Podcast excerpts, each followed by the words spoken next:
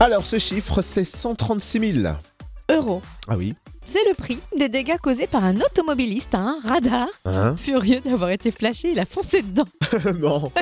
Parce que c'est tous la réaction qu'on a, bien évidemment, au Heureusement, premier non. abord. Alors ça s'est passé en Suisse, dans une rue de Winterthur. Le conducteur a été flashé à 100 km/h au lieu des 40 requis. Ah, quand même. Et pendant qu'il, euh, enfin, pensant qu'il pouvait éviter l'amende, il s'est dit Je fais demi-tour et je fonce dans le radar. Non, il a pas dit ça. Il a dit Je fais demi-tour et je fonce dans le radar. Et il l'a fait. Et selon la police, il était en état d'ébriété Ah et bah sous oui. l'influence de drogue, apparemment, au moment de son méfait. Donc, du coup, c'est pas étonnant. Il a été arrêté, évidemment. Et entre le radar et la voiture, les dégâts sont donc estimés à 136 000 euros. Ah oui, quand même. Hum, et de flasher à fâcher, il n'y a qu'un L d'écart, mais l'écart lui a plombé l'aile. Et pas que l'aile. C'est clair.